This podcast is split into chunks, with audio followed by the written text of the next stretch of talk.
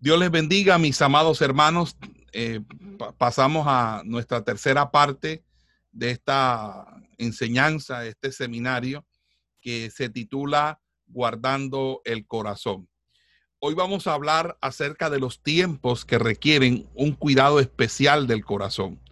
Hay tiempos, hay momentos, situaciones, circunstancias en las que tenemos que ser muy vigilantes de nuestro corazón para así cuidarlo, para así guardarlos. Acuérdense que nuestro texto bíblico es de todas las cosas guardadas, guarda primeramente tu corazón. Padre que estás en los cielos, te damos gracias por esta palabra que va a ser enseñada, ministrada. Te pido, Dios, que obres de manera especial, que seas tú, Dios amado, teniendo de nosotros misericordia, obrando de manera especial cada día en nuestras vidas. Padre, que esta palabra sea cual martillo que quebrante la piedra, nos ayude conforme a tus riquezas en gloria a ministrar conforme a tu espíritu. Llénanos más y más de tu sabiduría. Enséñanos, Señor, para perfeccionarnos en, el, en tu camino. Quita de nosotros toda incredulidad. Yo reprendo toda incredulidad, toda falta de fe en la iglesia, Señor. Que no haya un corazón malo de incredulidad para que pueda apartarse, sino más bien que nosotros podamos creer en lo que tú sí haces, en lo que tú obras, porque nosotros entendemos, Dios mío, que de todas las cosas debemos guardar nuestro corazón. En el nombre de Cristo Jesús. Amén y amén. Bueno, mis amados hermanos, hemos estado hablando en, en oportunidades pasadas acerca de lo que es guardar el corazón y lo que implica guardar el corazón. Pero en este momento quiero considerar algunas temporadas especiales en la vida de un cristiano que requieren nuestra mayor diligencia en el cuidado del corazón. El deber siempre nos obliga y no hay momento o condición de la vida en que podamos excusarnos de esta obra. Siempre debemos cuidar nuestro corazón. Pero hay momentos, hay tiempos específicos, horas críticas que requieren una mayor vigilancia sobre el corazón, que requieren que nosotros tengamos mucho cuidado. Y vamos a revisar cada uno de estos tiempos y yo he escrito aquí algo que tiene que ver con esos tiempos y básicamente puedo hablarle de 12 tiempos diferentes, 12 tiempos diferentes. Entonces, no sé si usted anota allí y vamos a encontrar allí que tenemos 12 tiempos diferentes, 12 tiempos en los que necesitamos eh, tener mucho cuidado. ¿Cuáles son esos 12 tiempos o 12 circunstancias o momentos en los cuales nosotros necesitamos tener nuestro corazón guardado, vigilado eh, muy, muy cercanamente, muy, muy eh, especialmente? Bueno, esos 12 tiempos los podemos señalar de la siguiente manera. Nosotros debemos cuidar nuestro corazón en los tiempos de prosperidad. En los tiempos de prosperidad hay que cuidar el corazón. También debemos cuidar el corazón en los tiempos contrarios a la prosperidad, es decir, en los tiempos de adversidad. En los tiempos de adversidad debemos cuidar nuestro corazón. Tercero, nosotros también debemos cuidar nuestro corazón cuando tenemos problemas en la iglesia, los tiempos en cuando la iglesia tiene problemas, cuando encontramos que hay problemas en la iglesia, tenemos que cuidar nuestro corazón. También nosotros debemos cuidar nuestro corazón cuando hay tiempo de peligro y distracción pública. Es decir, cuando la gente pierde la perspectiva y se deja de, se deja de enfocar en las cosas del Señor. El quinto, nosotros debemos tener un tiempo, este, nosotros debemos ser vigilantes y guardar nuestro corazón cuando hay tiempos de necesidades externas. Es decir, cuando hay situaciones que golpean como por ejemplo en este tiempo que ha brotado una pandemia a nivel mundial y se ha dado unas necesidades externas.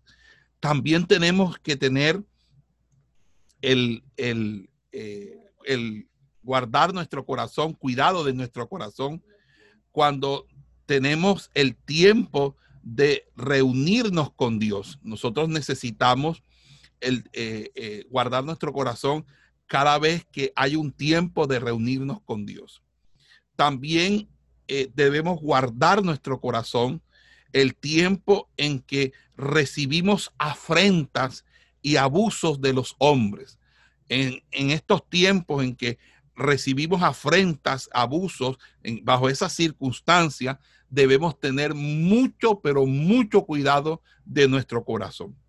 También tenemos que tener cuidado de nuestro corazón en el tiempo de grandes pruebas. Cuando haya grandes pruebas, también debemos guardar nuestro corazón. También tenemos que guardar nuestro corazón en el tiempo de la tentación. Cuando somos tentados, tenemos que guardar nuestro corazón. Amén. Nuestro corazón. También tenemos que guardar nuestro corazón en el tiempo de duda y oscuridad espiritual, cuando hay un momento en que trastabillamos, en cuando mm, eh, bajamos espiritualmente y entendemos que hemos bajado espiritualmente, tenemos que cuidar y guardar nuestro corazón. Ese es el punto número 10. El punto número 11 es el tiempo de los sufrimientos que se allegan a nosotros por la fe. Los tiempos de los sufrimientos que se allegan a nosotros por la fe. Ese es muy, muy y sumamente importante de los sufrimientos por la fe. Y número 12 es cuando en algún momento viene sobre nuestra vida una enfermedad mortal. Es decir, cuando en algún momento enfermamos y sabemos que de esa enfermedad podríamos morir, también es un tiempo para guardarnos el para guardar el corazón y guardarnos para con Dios.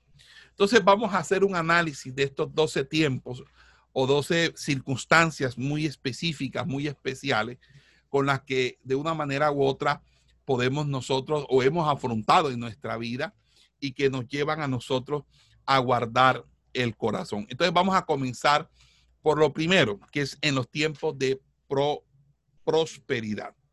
Quiero dar siete argumentos, cierta, siete argumentos de por qué nosotros debemos cuidar nuestro corazón en el tiempo de prosperidad. Mire, cuando las cosas nos sonríen, en ese tiempo el cristiano debe guardar su corazón sobre todas las cosas, porque está muy inclinado a, creer en, que su seguridad, su, su crecimiento, su prosperidad obedece o se debe a él mismo, lo cual incide en un incremento de su orgullo, en un incremento de su codicia y de su terreno y de, y de volverse terrenal, material. Por eso, eh, ver a un hombre en tiempo de prosperidad es una de las mayores rarezas del mundo. Ver a un hombre humilde en tiempo de prosperidad es una de las mayores rarezas del mundo. Fíjense que esto sucedió con Ezequías.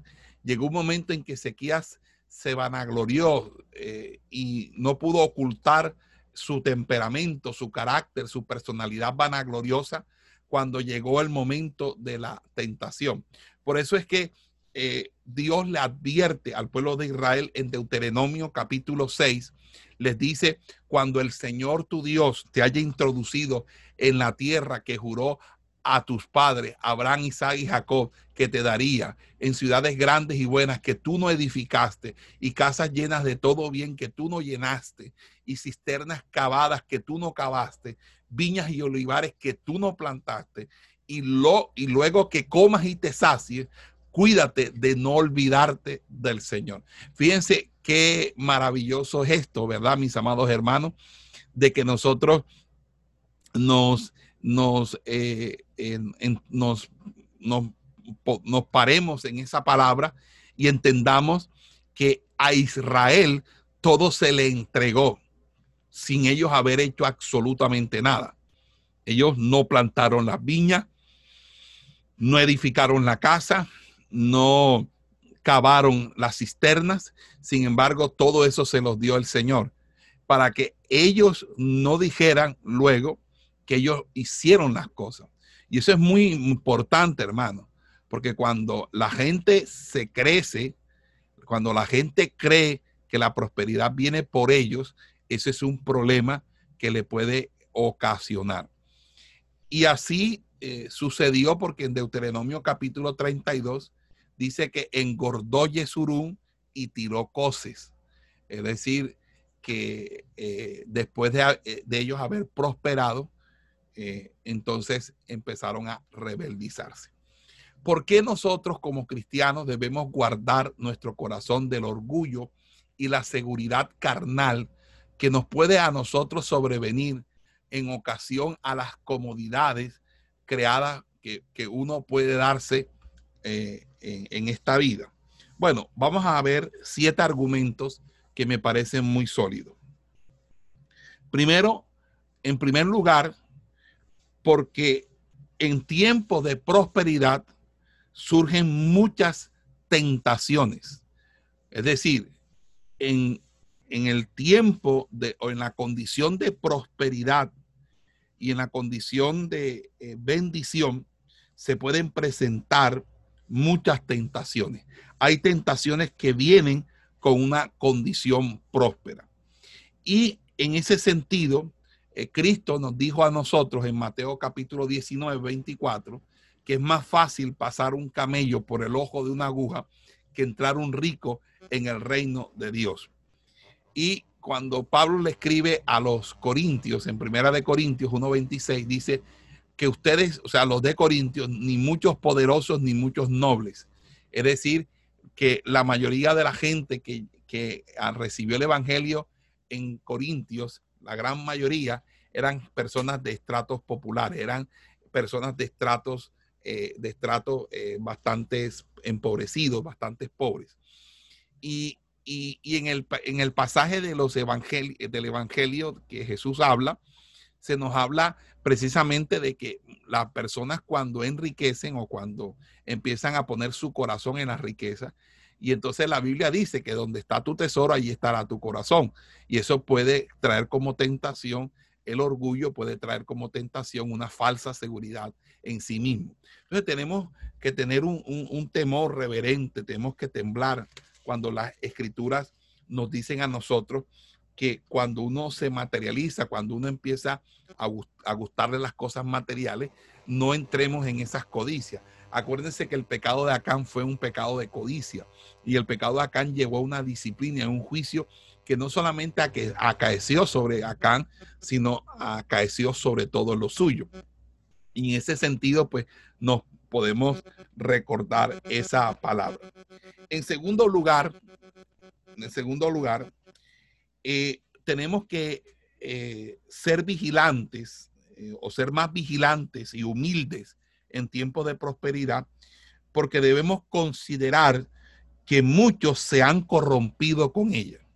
O sea, nosotros al entender que muchas personas cuando han recibido riquezas, por ejemplo, antes no tenían trabajo, ahora tienen trabajo, antes no tenían negocio, ahora tienen negocio.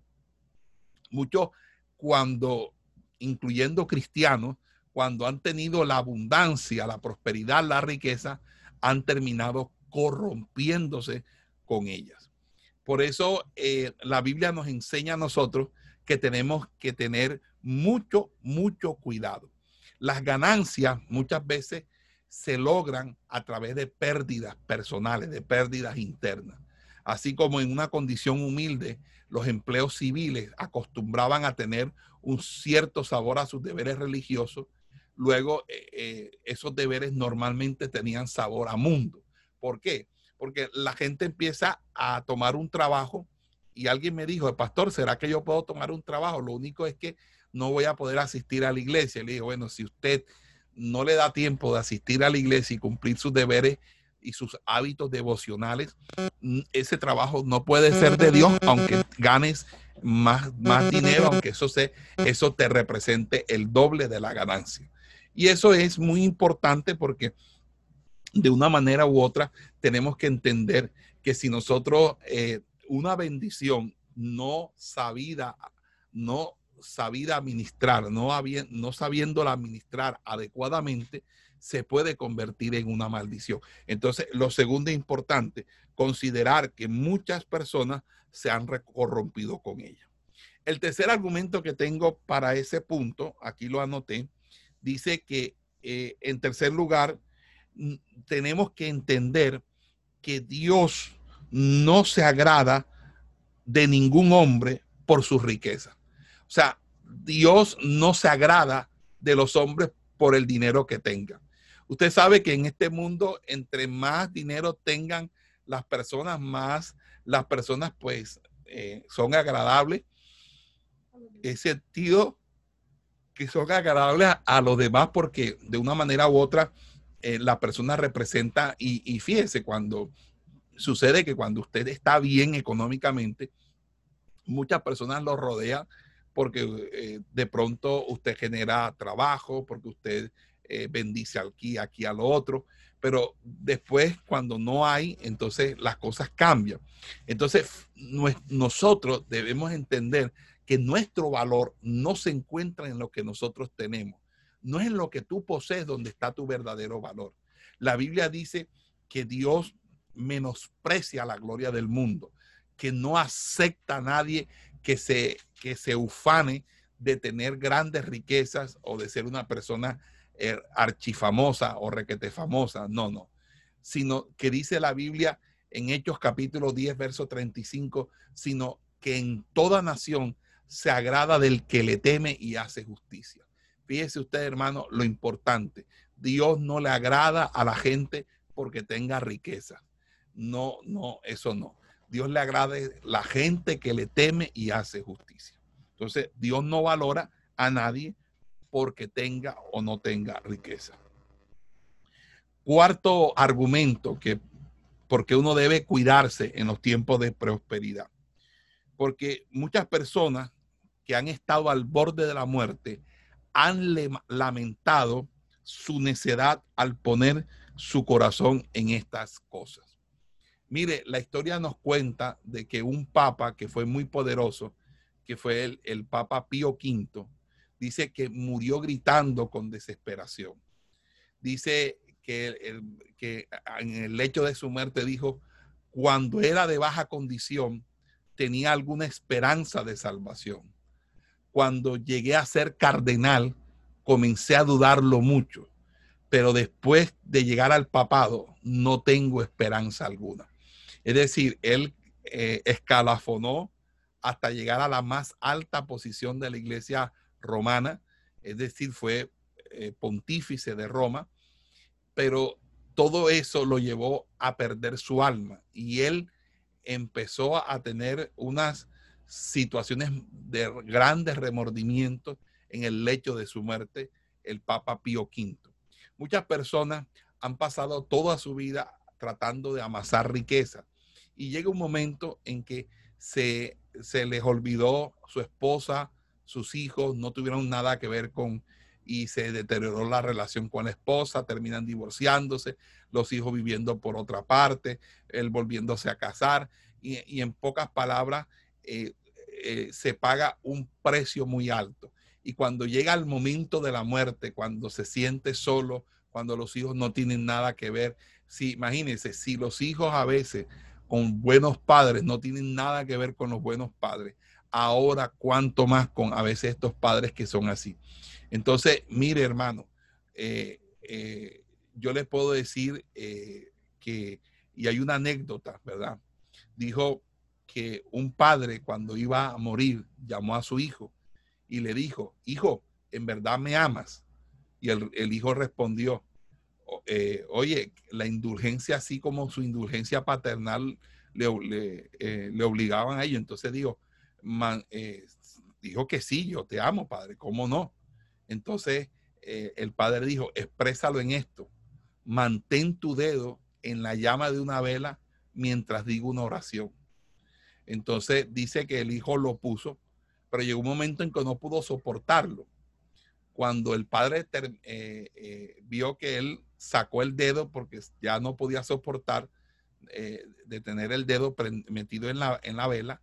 El padre le dijo, no pudiste soportar quemarte un dedo por mí, pero para conseguirte esta riqueza he puesto mi alma en angustia y mi alma y cuerpo ahora arden en el infierno por ti. Tu dolor hubiese sido por un momento, pero los míos serán una llama que nunca cese. Era un hombre que a través de la corrupción y a través de, muchos actos violentos amasó una gran fortuna y ahora su hijo iba a heredarlo todo sin su hijo haber trabajado absolutamente en nada. Y cuando él, eh, vencido por la enfermedad, vencido por tantos fantasmas y demonios personales, eh, está en el lecho de la muerte, se da cuenta que todo lo que hizo supuestamente para dejar a su hijo bien no le estaba sirviendo porque ahora temía pasar en una vida llena de condenación. Entonces, importante eso, hermano, porque muchas personas que han estado al borde de la muerte y que se han muerto, han lamentado su necedad de haber puesto toda su vida, sus ojos, su, interés primordial en las riquezas de esta vida. Amén. Otra, otro quinto argumento que me parece también interesante es que la naturaleza obstructiva de las cosas terrenales. Mire, el corazón puede mantenerse humilde al considerar que muchas de las cosas terrenales van a volverse contra nosotros como un verdadero obstáculo, como una obstrucción para que el alma y el corazón sean dedicados al camino hacia el cielo. muchas preocupaciones, muchas situaciones que se dan cuando se tienen muchas propiedades, se tienen muchas cosas, es producto precisamente de esas preocupaciones. Si nosotros realmente somos peregrinos en este camino y nuestro rumbo es ir al cielo, tenemos tanto razón para deleitarnos en las cosas que son eh, eh, eh, especiales para Dios, porque ese es nuestro destino. Pero, pero mis amados hermanos, nosotros tenemos que entender algo, y es que nosotros no podemos considerar la naturaleza obstructora por en sí, la naturaleza de las cosas materiales, porque muchas veces las personas no entienden eso. Había alguien que le decía, hermano, ¿usted por qué no va a la iglesia? No, hermano, porque no tengo quien me cuide la casa. Hermano, pero póngale una llave. No, hermano, porque yo tengo muchas cosas. Y qué tal que cuando yo vaya a la iglesia se mete un ladrón y se lleve todas las cosas. Esa persona vino y se murió. Y se murió eh, apartado porque terminó apartándose porque nunca iba a la iglesia. Entonces, bueno, eh, salvaguardó su propiedad y nadie nunca se le en vida se le robó, pero al final eh, todo lo que era de él y toda esa casa la terminaron rematando, repartiéndosela y nada de eso le fue al cajón a esa persona. Entonces, es muy importante tener ese argumento. Otro argumento que es muy importante es que considerar que habremos de dar cuenta por todo.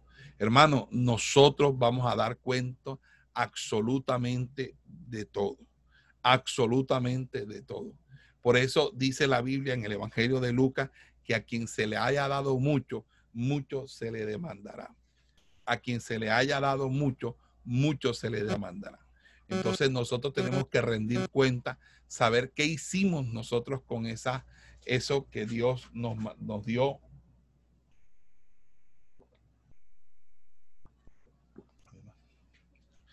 Eso que Dios nos dio. Amén. Es importante entonces entender eso, que Dios nos va a pedir cuenta de todas las cosas. Amén.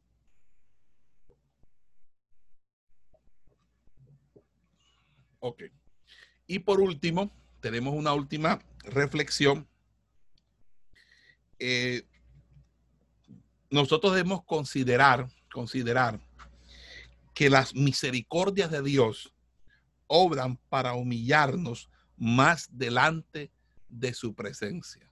Mire, hermano, una reflexión que nos hace sentir humildes es considerar que las misericordias de Dios obran sobre nuestro espíritu de forma distinta a lo que lo hacen sobre el espíritu de otros.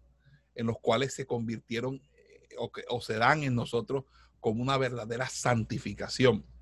Y fíjese, cuando Jacob le dio tanto, cuando Dios lo bendijo, Jacob dijo algo, dijo, menor soy que todas las misericordias y que toda la verdad que has usado para con tu siervo. Pues con mi callado pasé este Jordán, dice Génesis 32, 10, y ahora estoy sobre dos campamentos. David le dijo a, dice, ¿quién soy yo y qué es mi casa para que tú me hayas traído hasta aquí? Amén. Eh, eh, e inclusive eh, cuando Israel llegó dice que eh, cuando Israel llegara a la tierra de Canaán, ellos debían decir algo. Decía, un arameo a punto de perecer fue mi padre. Es decir, Abraham, están haciendo referencia a Abraham, ya viejo, ya casi a punto de morirse, ya como casi muerto, fue el padre. Es decir, ellos nacieron en la vejez de Abraham, lo cual quiere decir que es una misericordia del Señor. Amén. Por eso David dice que se ha engrandecido tu nombre para siempre y que la casa de tu siervo sea firme delante de ti. La misericordia de Dios estará siempre en la humillación de nosotros. Entonces debemos cuidar nuestro corazón porque si nosotros los bienes materiales nos dejan, hermano, eh, en una posición, y he conocido personas, hermano, personas que eh, han recibido un dinero, han recibido una pensión y desde allí se les desaparece su amor por Dios, ya no les interesa ministerio, no, les interesa absolutamente nada, porque precisamente eh, eh, ya se sienten cómodos, se sienten que ya no tienen nada que dar, nada que hacer, y eso es lamentable. Nosotros tenemos que considerar que las misericordias de Dios obran para humillarnos más delante de nuestro Dios. Cada vez que nosotros eh, tenemos algo y Dios nos enriquece, nos bendice, esa es una misericordia de Dios, es una misericordia. Y esa misericordia lo que debe producir para nosotros es humillarnos delante de la presencia del Señor. Porque si nosotros no nos humillamos delante de la presencia del Señor, entonces vamos a tener muchos problemas. Entonces, fíjese, vamos, ya dimos el tiempo de prosperidad, ahora vamos a un tiempo totalmente distinto. ¿Qué pasa con, con nuestro corazón en los tiempos de adversidad? ¿Cómo podemos guardar nosotros o por qué necesitamos nosotros guardar nuestro corazón en tiempos de, de, adversidad? Mire, cuando nosotros, eh, eh, la vida no nos está sonriendo y ya no tenemos comodidades externas, nuestro corazón en algún momento puede eh, puede pasar a una situación bastante difícil, bastante dura, y es que nosotros empecemos a, desmayar delante de Dios porque, fíjese, la sabiduría proverbial dice, no me des demasiado para que no te olvide, pero tampoco me des poco para que reniegue de ti. Y llega un momento en que la gente, cuando está en tiempos de adversidad, se les irrita su corazón. Eh, Job dice eh, eh, que su corazón se irritó, lo mismo que Jonás. Jonás era un buen hombre, pero cuando se irritó su corazón bajo la aflicción, Jonás hizo cosas que realmente no eran agradadas, agradables ante el Señor. ¿Por qué? Porque cuando nosotros en la adversidad no podemos alabar a Dios, no podemos darle gracias al Señor, entonces eso es un, problema, una, una, situación bastante difícil. Entonces, eh, en la tribulación, en, en la aflicción, en la adversidad, se nos puede descomponer el corazón. Y por eso es importante, mis amados hermanos, que no se nos descomponga el corazón, al contrario. Entonces tenemos aquí el tiempo de adversidad, porque cuando nos encontramos bajo grandes aflicciones, a veces es muy difícil sostener nuestra fe, porque la fe como que nos empieza a claudicar. Pero voy a dar unas razones importantes de por qué nosotros debemos cuidar nuestro corazón en los tiempos eh, de adversidad. Mire, en primer lugar, mediante las circunstancias que nos acontecen, que nos suceden, Dios está buscando fielmente el gran diseño de su amor sobre, las, sobre nosotros. En pocas palabras, cuando Dios eh, coloca en nuestra vida el que experimentemos aflicción, es una manera de, ser santificados por Dios. Por eso dice eh, la escritura que a los que aman a Dios todas las cosas nos ayudan a bien, Romanos 8:28. ¿Y por qué lo dice? Porque cuando algo te sucede, en vez de estar quejándote, maldiciendo, echándole las culpas a los demás, debieras pensar, Dios mío, ¿qué me quieres tú enseñar? ¿Qué es lo que yo necesito aprender? ¿Qué fisuras en mi carácter tú quieres corregir? Porque la palabra de Dios nos dice, pero Dios nos disciplina para lo que es provechoso, lo dice Hebreos capítulo 12, verso 10, para lo que es provechoso es que Dios nos disciplina. Y las aflicciones son como una especie de hormiguitas obreras de Dios en nuestros corazones, que empiezan a sacarnos, sacar, sacarnos, sacar de nosotros eh, el orgullo, la seguridad, la autoconfianza, y así empezar a entender lo que el salmista dijo en el Salmo 119. Dice, bueno me es haber sido humillado. Fíjense, hermano, es bueno que, que hayamos sido humillados, porque cuando usted es humillado delante de la presencia del Señor, Dios lo exalta en su debido tiempo, en su debido momento, y ya no para que usted se crea, sino para que usted entienda lo que Dios ha hecho en su vida. Por tanto, es seguro que no tenemos motivos para reñir con Dios. Porque es que el problema es que nos, nos, peleamos con Dios, nos resentimos con Dios, nos olvidamos de Dios, nos apartamos de Dios, empezamos a blasfemar en contra de Dios, nos retiramos de la iglesia simplemente porque pasamos un momento no agradable, un momento difícil. Hermano, la Biblia dice en Santiago capítulo 1, verso 2, tened por sumo gozo cuando os halléis en diversas pruebas, porque la prueba de vuestra fe, dice el apóstol Pedro, dice que la fe nuestra es probada como el oro. Y por eso es importante, hermano. Eh, y a veces uno no lo entiende, porque, eh, eh, en este, porque como le dijo Jesús a, a Pedro en Juan 13, 7, dice, Pedro, lo que yo hago, tú no lo comprendes ahora, más lo va a entender después. Hay momentos, hermano, que uno no entiende por qué Dios está haciendo algo, porque están pasando ciertas cosas, hermano. Muchos no han entendido eh, lo que pasa cuando inició esta pandemia. Nadie entendía por qué esta situación y algunos empezaron a decir que era la gran tribulación, que ya eh, otros eh, pensaban a decir que era un jinete del apocalipsis, de uno de los el, de la muerte y la, y, la, y la peste. Otros empezaron a decir tantas cosas hermano, que era para poner la marca de la bestia. Bueno, tantas cosas que yo escuché y a veces no entendemos, hermano, y a veces tenemos que esperar en Dios, nuestra confianza en Dios, para darnos cuenta qué es lo que Dios está diciendo, porque hay cosas que no lo comprenderé, no comprendemos en el mismo momento, pero Dios nos las hace entender después. En segundo lugar, ¿por qué nosotros debemos eh, eh, guardar nuestro corazón en tiempos de adversidad. Porque aunque Dios se ha reservado la libertad de afligir a su pueblo, ha atado a sus manos con la promesa que nunca se apartará de nosotros su misericordia. Es decir, aunque tú estés en, en, medio de la prueba, en medio de la aflicción, Dios no te va a abandonar, Dios no te va a dejar, Dios no va a permitir que tú te hundas en el lodo cenagoso, en el pozo de la desesperación o que te mueras de sed en el desierto. No, no, Señor. Él está contigo.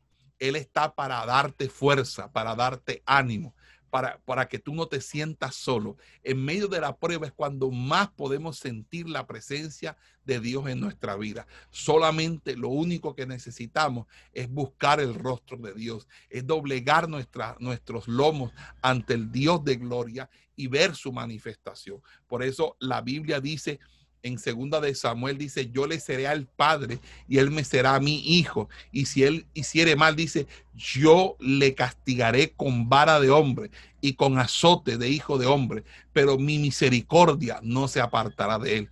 Vea qué maravilloso, hermano, y esa palabra yo la aplico para mí, aunque eh, eh, es, fue un, un texto para el rey David, creo que también es un texto para nosotros porque nosotros también hemos sido llamados a ser reyes y sacerdotes con el Señor.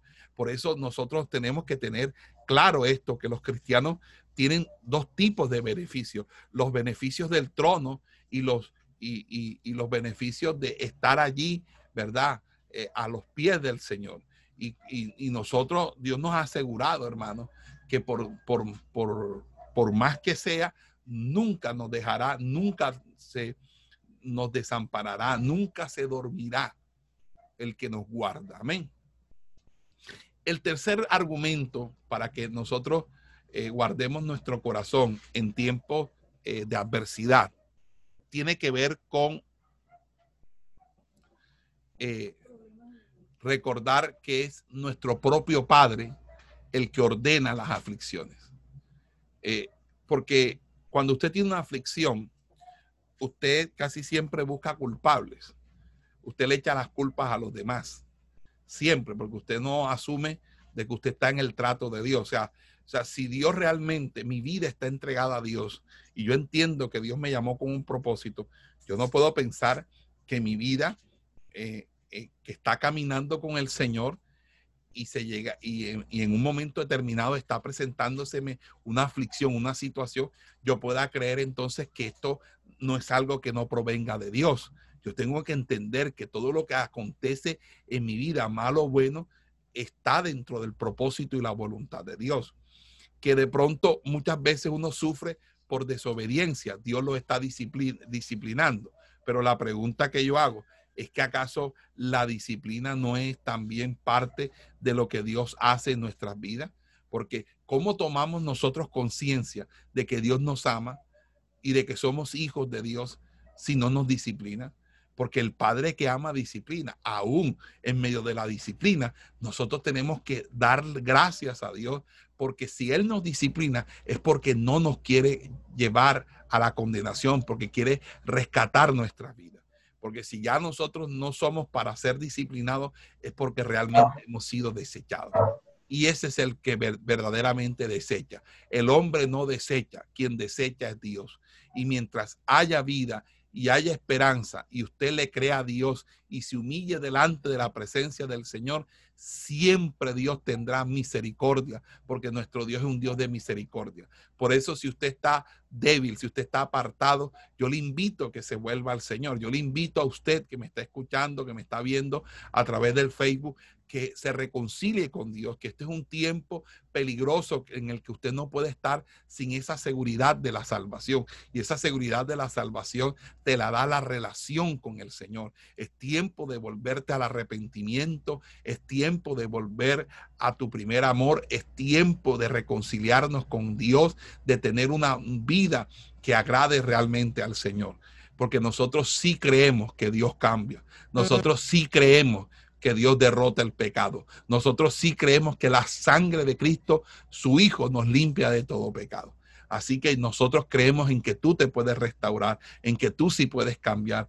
Y lo único que puede detener esto es que tú tengas incredulidad en tu corazón, que tú te niegues a que el Señor trate contigo, a que tú guardes y te reserves tu corazón bajo la inmundicia del pecado y no quieras verdaderamente arrepentirte de corazón. Si tú no te quieres arrepentir de corazón, para ti no hay ninguna esperanza de salvación porque tú vas a perecer por causa de tu propio pecado. No le eches la culpa a Dios, no le eches la culpa a la iglesia, no le eches la culpa al pastor. Eres tú por no haberte arrepentido y haber buscado tu restauración. Así que mi amigo que me estás escuchando por a través del Facebook, te pedimos que en este momento tú eh, de una manera u otra eh, estés atento a este llamado que te está haciendo el Señor, que si en medio de la adversidad lo abandonaste, vuelvas nuevamente a los pies del Señor, porque Él es misericordioso para perdonarte. Amén también tenemos otro argumento Y es que Dios tiene la misma consideración por nosotros, tanto cuando estamos en una condición baja, cuando estamos en una condición alta. Por eso no debería ser problema para nosotros cuando estamos en periodos de escasez. El mismo Dios que me ama cuando yo estoy en abundancia es el mismo Dios que me ama cuando hay escasez. El mismo Dios cuando el mismo Dios que me ama cuando yo tengo la nevera llena, que hay de todo, es el mismo Dios que me ama cuando nada más tengo agua en la nevera y el gas que tiene dentro de la nevera. O sea, es decir, Dios me ama por encima de cualquier circunstancia. Él es Dios y Él es el que me dice en su palabra, no te dejaré ni te desampararé, ni te desampararé. Es el Dios que me oye, es el Dios que me habla, es el Dios que me guarda, es el Dios que me bendice. Y si así yo sonreía cuando mi nevera estaba llena, cuando tenía plata en, el, en, el, bolsillo y cuando podía disponer de lo que yo bien quisiera, también debo amarlo ahora, cuando no tengo dinero, cuando las circunstancias son ajenas a, a, a mis deseos, a mi propósito, pero yo debo mantener fiel, porque el mismo Dios que me bendijo tiene el poder de volver a bendecirme y de volver yo a tener nuevamente hasta el doble de lo que antes tuve. Por eso es importante, hermano, que usted le crea a Dios. Esto es una cuestión de fe y es una cuestión de creer. En quinto lugar, nosotros debemos guardar nuestro corazón en los tiempos de adversidad, porque muchas veces eh, no puede ser que mediante la pérdida de las comodidades externas, Dios nos esté perseverando, amados hermanos, del poder de la tentación que nos puede llenar a la ruina. Si Dios considera que algo se va a perder porque está muy próspero, porque está muy bendecido, porque su orgullo, entonces Dios no tiene problema de quitarlo todo, de quitarlo todo para que la persona tenga un reinicio, para que la persona tenga un comienzo de nuevo. ¿Por qué, hermano? Porque acuérdense lo que sucedió con el joven rico. El joven rico quería supuestamente seguir a Jesús, supuestamente quería ser su discípulo. Y cuando Jesús le dijo, ve, vende todo lo que tienes y repártese a los pobres, dice la Biblia que él se entristeció. ¿Y por qué él se entristeció, amados hermanos? Hombre, él se entristeció porque su corazón estaba apegado a que era un hombre adinerado, que era un hombre que realmente tenía mucho dinero y que no podía hacer, eh, perder ese dinero. Hermano, y muchas veces nosotros no hemos entendido que en el Señor Dios los despoja de muchas cosas. A uno Dios los despoja, uno lo enriquece. Pero fíjense, hay dos maneras. La riqueza que viene de Dios y la que no viene de Dios. Pero toda riqueza que no viene de Dios nos entristece. Pero la que viene de Dios dice que no nos entristece no añade tristeza con ella, sino que es la que verdaderamente nos enriquece. Otro punto importante u otro argumento que quiero expresar con respecto a por qué nosotros debemos guardar nuestro corazón en tiempo de adversidad es porque sería un gran apoyo para nuestro corazón cuando estamos bajo adversidad considerar todas las veces en que el Señor eh, a nosotros nos ha cumplido en nuestra oración. Nosotros eh, saber las peticiones, las maneras como Dios ha intervenido.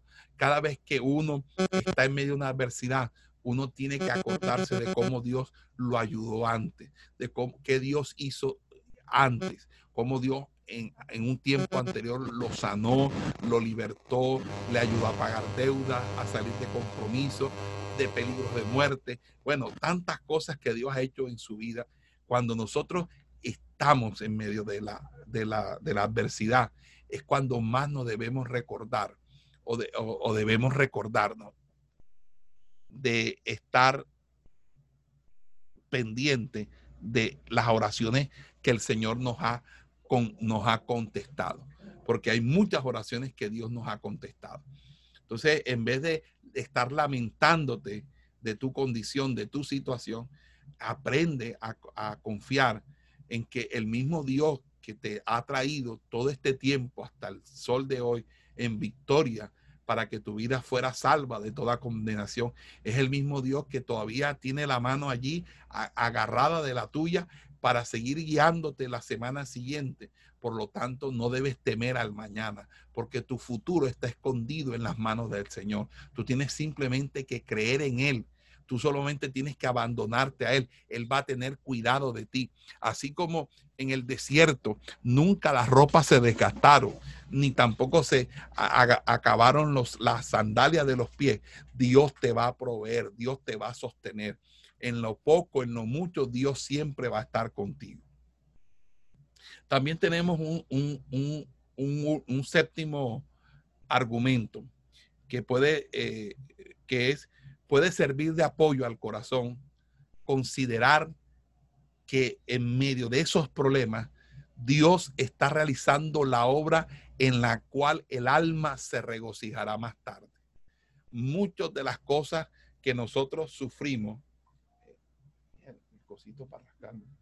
El, muchas de las cosas que nosotros sufrimos, eh, eh, muchas de las cosas que nosotros sufrimos, luego son experiencias que a veces hasta nos causan gracia, nos causan eh, alegría, gozo. Hermano, uno se goza. Después cuando uno sale de las situaciones y las circunstancias adversas, uno se goza. Pero ¿sabe por qué uno se goza? Hermano, y quiero que lo anoten porque esto es muy importante. El Señor dice, en la Biblia dice que Él sufrió la aflicción de la cruz por el gozo puesto por delante. Mire, hermano, cuando usted esté pasando por una prueba, por una adversidad, piense en esto. Piense que esa adversidad que usted está pasando es la adversidad que más tarde va a pasar alguien al que usted va a aconsejar, al que usted va a edificar. Y para esa persona, usted, eh, para esa persona en ese momento, se va a encontrar en el momento en que usted está. Es decir, él va a saber lo que, lo que es estar en sus zapatos, pero usted también va a saber lo que es estar en el zapato de él, porque a su vez usted estuvo también y pasó por allí. Pero ya con la ventaja que usted superó y usted le dice, hermano, eso eh, de una manera u otra es algo que nosotros debemos afrontar y, eso le da, no solamente le da conocimiento, experiencia personal, una experiencia que te edifica delante de Dios, sino también que te da autoridad en lo que tú enseñas. Porque si tú enseñas, si tú enseñas, si tú enseñas, si tú, eh, si tú enseñas, de cosas que tú has vivido, que tú has pasado, tú enseñas con autoridad, porque nadie te puede decir cómo es eso, porque ya tú sabes cómo es. A veces tú puedes hablar de París y decir que allá está el Museo de Louvre y te preguntan, ¿usted ha ido a París? No, yo no lo conozco. ¿Y cómo sabe que está el Museo de Louvre? No, porque yo lo leí en una, yo lo leí en, en un libro o en la internet y yo sé que ahí está unas pinturas y, que el Museo de Lucre en tal parte, pero usted ha ido allá. No, no, usted lo conoce, usted ha entrado. No, no, no ha estado allá. Pero cuando usted ha ido, entonces usted sabe. Entonces usted puede decir, eh, mire, yo conozco el Central Park en Nueva York, porque yo fui a Nueva York y caminé con mi esposa el Central Park y vi el Central Park y puedo decir cómo es el Central Park. Pero antes solamente lo había visto por foto. Entonces, no es lo mismo lo que uno conoce de oída de lo que uno vive en carne propia. Por eso es importante entender que en medio de la adversidad, lo que Dios está haciendo es pasándonos por un desierto, un desierto que va a ser un aprendizaje.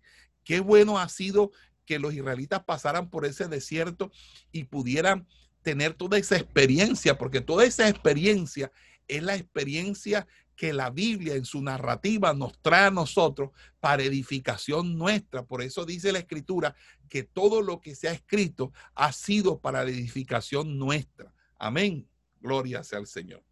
En octavo lugar, tenemos también otro punto, otro argumento a favor de guardar nuestro corazón en tiempos de adversidad. Mire, hermano, para calmar el corazón, también es bueno considerar que al inquietarnos y estar descontentos, nos hacemos más daño del que nos podrían producir las mismas aflicciones. Mire, hermano, una cosa es la aflicción y otra cosa es sufrir la ansiedad por esa aflicción. Cuando nuestro corazón empieza a, eh, a, entrar en un desasosiego, empieza a entrar y empieza uno a sufrir ataques de pánico, hermano. Yo sé que son los ataques de pánico eso es algo eh, bastante fuerte, es algo donde tú sientes que te estás ahogando, donde no puedes respirar, donde sientes que no, que quieres correr, que quieres brincar, que quieres saltar, que quieres gritar, no sabes qué hacer. Simplemente eh, pareciera que, que, que, que te te agarrase un miedo, un temor impresionante, los terrores nocturnos, hermano. Yo también sé que son los terrores nocturnos, que se te quita el sueño porque estás con una inseguridad, eh, te sientes insatisfecho, te volteas de un lado a la otro, a la cama, te paras, te levantas y no hayas paz, no hayas contentamiento, porque simplemente estás convulsionado internamente, estás viviendo un proceso, estás viviendo una situación terrible. Y entonces, ¿qué necesitamos de nosotros? Guardar el corazón. Aunque estemos batallando contra miles de demonios en ese momento, nuestro objetivo es plantarnos como unos caballeros con nuestra espada desenvainada a decir, aquí aunque me maten, aquí aunque me hieran, no van a poder llegar a mi corazón. Aquí hago una línea divisoria, de aquí no me pasan ustedes. Y darte pela con los demonios y darte pela con los principados y darte una pela con los, con los, los, los las potestades y los gobernadores de las tinieblas, la batalla de la mente, los pensamientos que vienen a tu vida, pensamientos de muerte, pensamientos de suicidio, pensamientos de frustración, pensamientos de decepción, pensamientos de frustración, pensamientos depresivos, pensamientos nostálgicos, empezar a usar el escudo de la fe y decir, no, Señor, esto no es así, Dios me llamó para cosas grandes, sé que estoy pasando un mal tiempo, esta es una mal temporada, pero Dios me va a librar. Si Dios libró a tres amigos que no no se inclinaron ante los dioses paganos del rey de Babilonia y los y los metieron en horno de fuego, aunque yo esté en el horno de fuego, yo sé que mi ropa no olerá humo, que Dios me va a sacar, porque aunque ande en valle de sombra de muerte, no temeré mal alguno, porque Jehová el Señor estará conmigo. No diablo, no creo en tu palabra, yo no he sido destruido, yo no he sido destruida. Al contrario, si, si en algún momento me se, he sido derribada, he sido derribada, pero el apóstol Pablo dice, derribado, mas no destruido. Destruido estás tú, porque la Biblia dice que para ti es el lago de fuego, es la, la eterna condenación, pero hay un Cristo que me espera con los brazos abiertos, que me va a levantar en la, en la final trompeta con voz de arcángel y con trompeta de Dios. Mi reino es el reino celestial. Yo soy una ciudadana, un ciudadano del reino. Tú no me vas a atemorizar, tú no vas a poder con, contra mí, tú no vas a poder hacer nada, no porque yo sea alguien, sino porque yo descanso en el Señor, en la confianza de mi Dios. Es eso, hermano, es una batalla que tú tienes que ganar en la mente. Tú no puedes permitir que te arropen situaciones y sentimientos que van a a, hacer, van a estar en detrimento de tu fe. Agárrate del Señor, métete con Dios, porque tú tienes que calmar tu corazón. Tu corazón tiene que estar calmado, aunque tus circunstancias externas sean desobligantes. Yo sé lo que es pasar necesidad y, y pasar eh, momentos muy fuertes, muy duros, y lo sé, hermano, y se los puedo decir, hermano, de todo eso Dios nos libra, de todo eso Dios, y no es pecado que tú tengas temor, no es pecado que tú no duermas, no es pecado que tú sufras, porque eso hace parte del proceso y del trato de Dios en tu vida.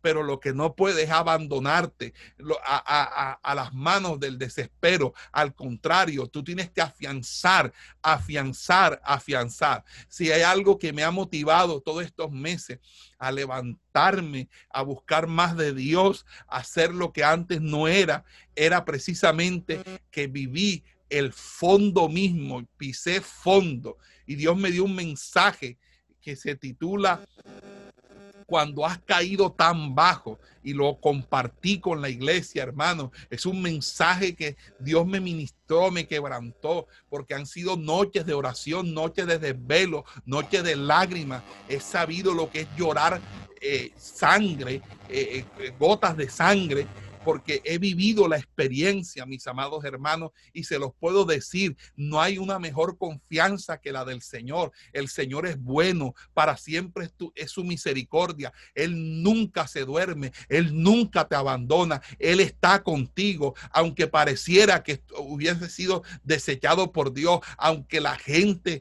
te haya abandonado, aunque tu padre y tu madre te dejare, siempre tienes que entender que Dios está con los brazos extendidos para recogerte porque Él te ama con amor eterno. Tú eres la niña de sus ojos. Él te tiene esculpida en sus manos. Tú no puedes claudicar frente a la adversidad. Tú no puedes ser vencida por una noticia mentirosa y calumniosa como la que el diablo quiera decirte cada vez que quiere que tu oído se preste para la inmundicia. Tú tienes que escuchar esta palabra, escuchar este mensaje y en medio de la adversidad guardar tu corazón porque tu, corazón no se puede contaminar de ninguna raíz de amargura y mucho menos de la incredulidad porque la incredulidad hace producir un corazón malo. Por eso la Biblia llama corazón malo de incredulidad. Amén. Nosotros tenemos que estar seguros en el Señor. El, el, el otro argumento que sería el noveno de por qué nosotros en tiempo de adversidad debemos nosotros, eh, amados hermanos, estar, eh, guardar nuestro corazón hermano, es que si nuestro corazón todavía no quiere ser consolado, entonces hagamos una cosa, dice, comparemos la condición en la que estamos ahora, en la que estamos tan insatisfechos, con la condición en la que están otros y en la que merecíamos estar. Usted dice que no, entonces, bueno, póngase a pensar lo siguiente. Y si usted fuera pecador y no tuviera Cristo, ¿usted cree que usted es el que, el que más sufre? ¿Usted no cree que hayan personas que están en una situación más dura y más difícil que usted? Mire, mira arriba, tiene un techo. Hay gente que está sin techo. ¿Está comiendo arroz con huevos? Sí, gloria a Dios. Hay gente que está comiendo, escarbando en la basura. Entonces, ¿qué es lo que usted quiere? ¿Cuál es su inconformidad? Alabe a Dios. Dele gracias a Dios porque todas esas inconformidades se van manifestando en un deterioro de su corazón. Y a pesar de que usted finja mantener la fe cristiana, realmente su fe se ha venido deteriorando. Y cuando la fe se deteriora, es algo, hermano, que usted no se da cuenta. Simplemente va generando un fruto, va dejando una estela, como cuando un barco pasa, que deja una estela. Por aquí pasó un barco o una embarcación porque hay una estela en el mar. Así también eso va dejando una estela, una estela de miseria, de ruina, y eso lo va acabando espiritualmente hasta que lo mate espiritualmente. Usted tiene que sacudirse, hermano. Usted tiene que sacudirse y entender que su situación no es la peor del mundo. Ni tampoco, ni tampoco usted puede decir que usted es la peor persona, ni que nadie está peor que usted. Al contrario, usted tiene que darse cuenta, mis amados hermanos, que hay gente que en estos momentos ya está condenada en el infierno, que murieron sin Cristo, que murieron sin salvación. ¿Y qué es lo que, qué es lo que usted está pensando? Ah, usted está pensando, porque no tiene esto, porque le falta aquello. No, hermano, hay muchas cosas más importantes. Y créame, mi hermano, que se lo digo con todo corazón, es importante que nosotros tengamos ese, esa, esa, esa, ese, ese tiempo. Amén. Tercero, y con esto termino, voy a, dar tres puntos, ya termino con esto. El tercer punto son 12. Cada punto tiene unos argumentos. Él sabe cuándo también tenemos nosotros que guardar nuestro corazón. Cuando hay problemas en la iglesia.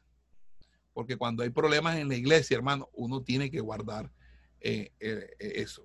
Cuando la iglesia es oprimida, y está a punto de perecer en las olas de la persecución, como la barca que estaba Jesús y los discípulos.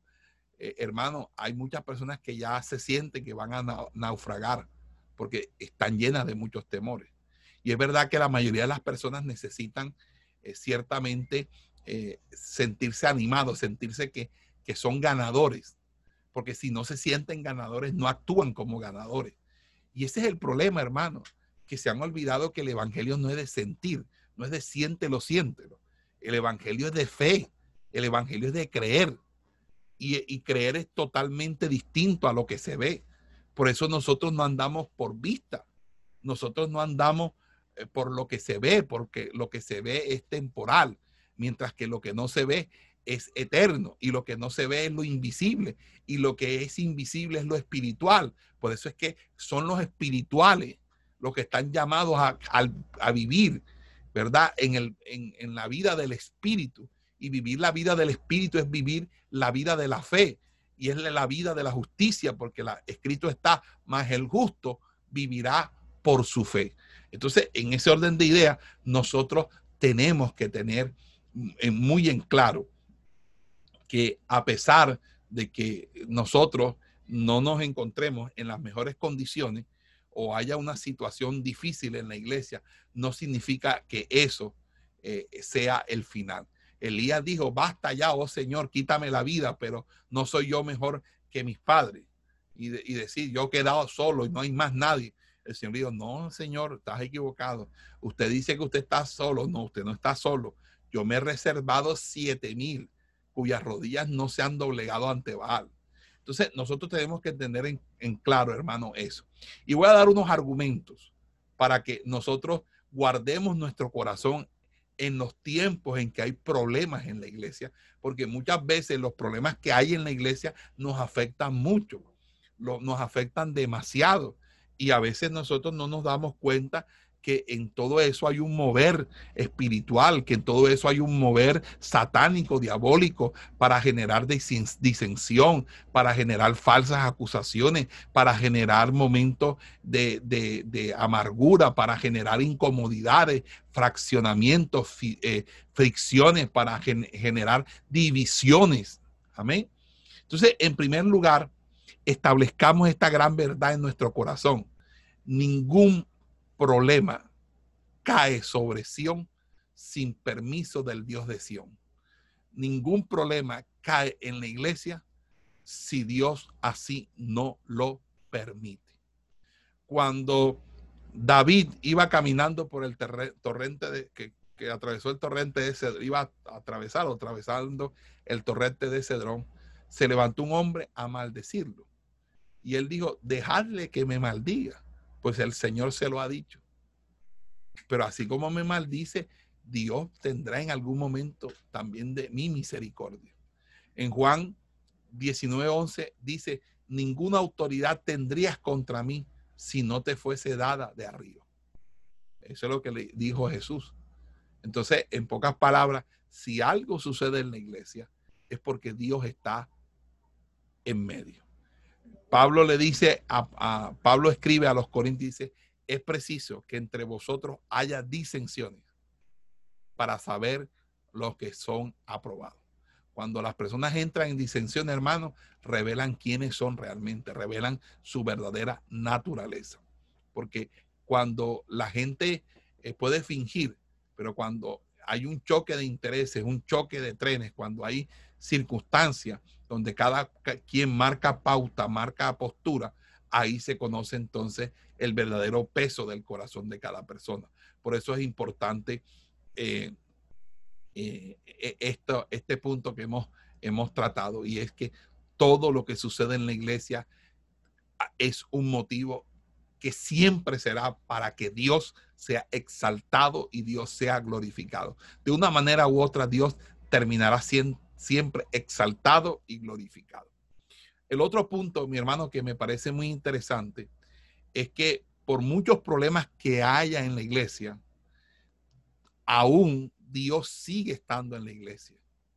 ¿Acaso Dios abandonó a, a, Israel a pesar de los problemas de Israel? Ni en el exilio abandonó Israel, porque en el exilio siguió levantando profetas, levantó a Ezequiel, levantó a Daniel, siempre estuvo allí, mi hermano. El, Dios, el, Dios nuestro no es un Dios que abandona. Los enemigos de la iglesia son muchos, muy poderosos. Sí, lo sé, pero el más poderoso es Él. Es el que está en los cielos, el que está con nosotros. Por eso el argumento con el que Calé y Josué lucharon, ¿verdad? Es que ellos dijeron, con nosotros está el Señor y no, los, y no les temáis cuando eran, fueron espías, ¿verdad? Ellos, los otros diez eh, resultaron ser personas, personas eh, que, personas que de una manera u otra eh, resultaron ser personas que eh, hablaron de una, manera desobligante, pero resulta que eh, y Josué fueron distintos. ¿Por qué? Porque ellos decían, Dios está con nosotros. Aleluya. Y la Biblia dice en Romanos 8:31, si Dios está con nosotros, ¿quién o está por nosotros?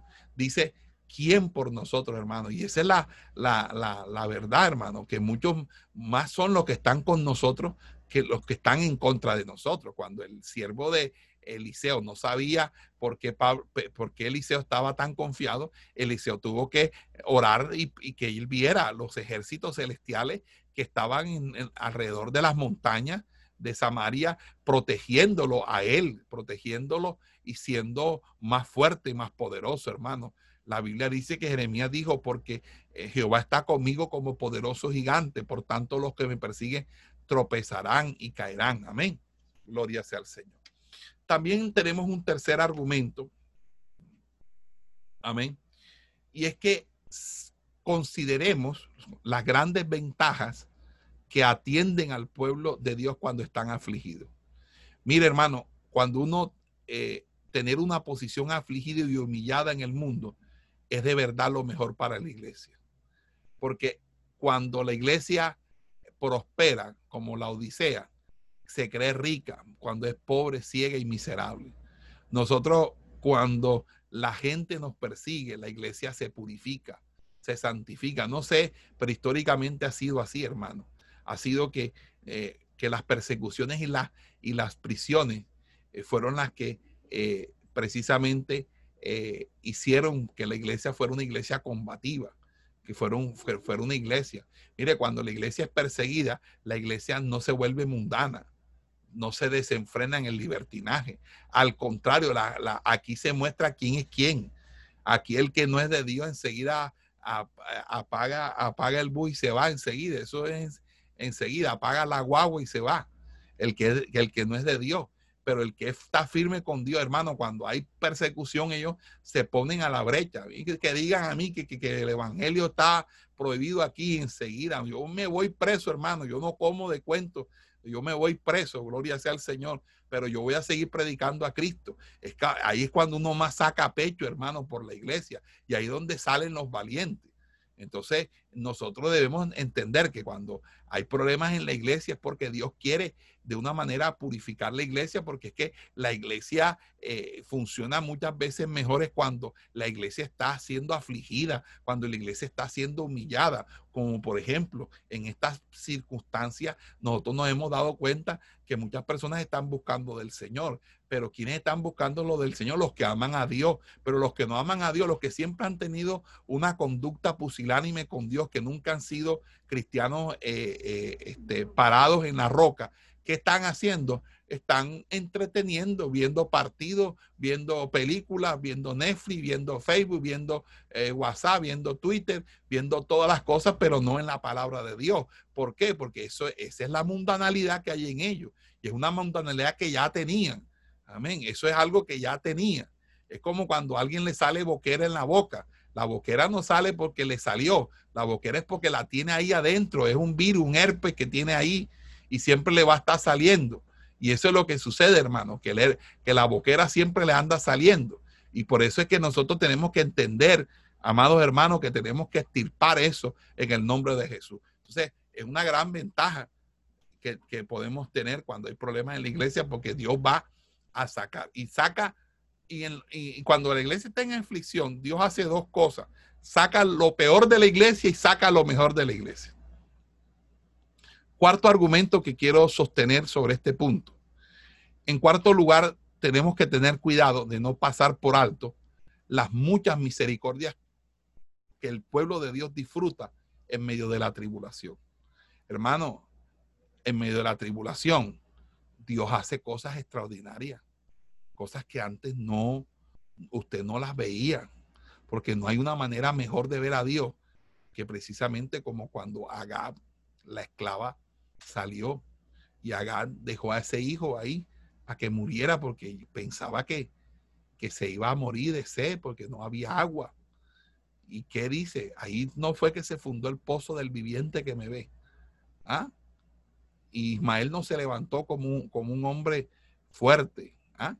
Amados hermanos, Dios en, en, medio de las aflicciones es cuando Dios muestra más su misericordia. Es cuando usted ve a los cuervos que llevan el alimento. Es cuando usted ve la bendición de Dios. Ve, hermanos, los, los verdaderos amigos, la gente que no lo olvida usted, la gente que está pendiente de usted. Mejor dicho, uno se goza, hermano. Uno se goza en medio de la aflicción. Así que guarde su corazón en medio de la aflicción. En quinto lugar, eh, nosotros eh, creemos que sin importar lo bajo que se haya hundido la iglesia bajo las aguas de la adversidad, lo que sí es seguro que se va a levantar de nuevo. Hermano, porque quien sostiene es el Señor. El Señor murió, pero al tercer día resucitó. Y eso es lo que nosotros tenemos eh, que entender. No hay motivo para temer la ruina de la iglesia. La, iglesia crece en medio de sus pérdidas, se multiplica en vez de ser disminuida. Y no se apresure usted a enterrar la iglesia como si ya la iglesia estuviera muerta. No, hermano, olvídese ese cuento. Yo he conocido gente en, en, la, en, la, en la iglesia que cuando tienen un problema, cuando hay, la iglesia está pasando una situación, le dan una carta, una, un, una carta, esa de, no de, de, de desahucian la, como cuando mandan a los enfermos a morirse en sus casas, ¿cómo es que se llama eso? Marta, ¿cómo es que se llama? Lo desahucian, dicen, no, mijo, ya usted esto no, eh, lo desahució, fueron desahuciados. No, no, hermano, la iglesia Olvídese, eso no, así no pasa. Al contrario, mis hermanos. Y también los ministerios. ¿Cuántas veces a usted no lo han, no lo han querido desahuciar? De, no, este, como cuando el rey David venía en la cabeza y dice, no hay para él salvación. Este, ¿quién lo, lo va a levantar? Bueno, sí, hay alguien que nos levanta, hermano, se llama Jesucristo y a él sea toda la gloria. Así que levántese, hermano, usted no está en derrota, usted ha pasado un bache, usted ha pasado una dificultad, un camino duro, pero Dios está hoy para levantarlo, para decirle, hijo mío, yo estoy a tu rescate, yo tengo un propósito contigo, aunque tú mismo hayas saboteado ese propósito, yo quiero restaurarte, yo quiero bendecirte, yo quiero levantarte, porque yo no te quiero ver allí tirado, yo quiero que tú crezcas, yo quiero que tú levantes tu frente y la pongas erguida, porque tú estás bajo el amparo mío, bajo la fortaleza mía, quiero que recuperes tu dignidad, quiero que recuperes tu valor, porque yo soy tu valor, yo soy tu dignidad, yo soy el que te sostiene, yo soy el que te guardo, yo soy tu pan, yo soy tu alimento, yo soy tu sustento, yo soy el que te proveo, yo soy el suficiente para tus necesidades, tú no estás solo, yo estoy contigo como poderoso gigante, aunque vengan por un camino, por siete saldrán huyendo, yo soy tu esperanza, yo soy tu salvación, yo soy tu Señor, para mí estás tú en pie o cae porque tú eres mío, tú me perteneces, porque ya tú no te mandas, porque yo porque yo soy tu amo, tu Señor, tú soy tu dueño, yo soy. Amén. Nosotros nos anclamos en el yo soy. No el que yo sea, yo no soy nadie, pero hay, hay uno que está aquí conmigo, que ese sí es el yo soy. Y ese yo soy es el que está conmigo. Amén. Así que a mí no me venga usted con, con esas profecías de maldición y con esas profecías de, de, decir que usted esto y lo otro y de creer que, que las cosas no son así o no son asados y de, que, y de querer meter eh, este, de una manera u otra eh, cizaña o patrañas. No, no, eso, olvídese de eso, porque hay gente, hermano, que quiere menoscabar los ministerios. Hay gente, hermano, que quiere siempre tener el ministerio de uno pisoteado y eso no es así, hermano. Olvídese de ese cuento. Olvídese de eso. Amén, gloria sea al Señor. Aquí el que manda es Cristo, uno le sirve al Señor. Y toda esa gente que anda pisoteando el ministerio a uno, que tiene, va a tener su encuentro con Dios, porque Dios es el que defiende a los pequeñitos. Amén, hermano. Así que la iglesia, gloria sea al Señor. No importa si la iglesia tiene 20, 15, si tienes una iglesia pequeña y apenas se congregan 5, 6, 7, dale gloria a Dios que estás en medio de la adversidad, que la iglesia no te produce ni para, ni para comer arroz con huevo. Dale gloria a Dios. Dios te va a levantar. Dios va a hacer crecer las estacas de su tienda. Él tiene una palabra en el libro de los Salmos que dice, en tiempo de angustia me hiciste ensanchar. En los tiempos más angustiosos hermano, este ministerio del Goer ha visto su ensanchamiento, ha visto su crecimiento. Así que alaba a Dios, glorifica el nombre del Señor porque estás en victoria. Lo que pasa es que todavía no te has dado cuenta para que la puedas reclamar. El sexto lugar o el sexto argumento que quiero hacer con respecto a por qué nosotros debemos en tiempo de problemas en la iglesia, cuidar nuestro corazón, es porque debemos recordar los ejemplos del cuidado y la ternura de Dios con su pueblo en dificultades pasadas. Mire, hermano, la iglesia ha pasado unos vejámenes y unos desmanes impresionantes. La iglesia ha tenido gente que la ha perseguido. Hitler fue un gran perseguidor de la iglesia. Eso, los chinos, hermanos, los chinos no gustan del evangelio. Los chinos son una, la nación china, el gobierno chino. Ese gobierno ha matado miles de miles de cristianos. Esa gente no gusta del evangelio, no gusta de Dios, no gusta del Señor. Amén. Y la gente que le gusta comprar los chinos. Amén. Y ellos no gustan de Dios, no gustan del Señor, a menos que ellos se conviertan al Señor. Hermano, y en China, hermano, ¿cuántos misioneros no han sido muertos, asesinados? Usted no puede estar predicando en China. En China le dicen a usted el mensaje que usted tiene que predicar. Yo le voy a mostrar un video a ustedes de cómo allá es la, la, la, la, inclusive hay un control del Estado, porque es un gobierno totalitario, una dictadura, el gobierno de los chinos. Amén y, la iglesia, hermano, ha sido sufrida. Stalin persiguió la iglesia. Los, los dictadores han perseguido la iglesia. Amén. Los emperadores romanos, Nerón, Calígula, ¿ah? toda esa gente ha querido asesinar la, la, iglesia, matar, matar a toda la gente. Amén. Gloria sea al Señor. Pero en todo eso, Dios no nos ha cuidado. Dios nos ha tenido misericordia no nos ha mantenido, no ha mantenido. Mire, el libro más odiado es el libro más vendido y el libro más publicado, es la Biblia. La Biblia se encuentra en casi todos los idiomas del mundo. Y la Biblia es un libro, hermano, que usted lo encuentra hasta en dialectos indígenas. Y es un libro que lo han querido quemar, lo han querido perseguir, lo han querido destronar, lo han, querido, lo han prohibido. Y la Biblia sigue siendo la bendita palabra de Dios.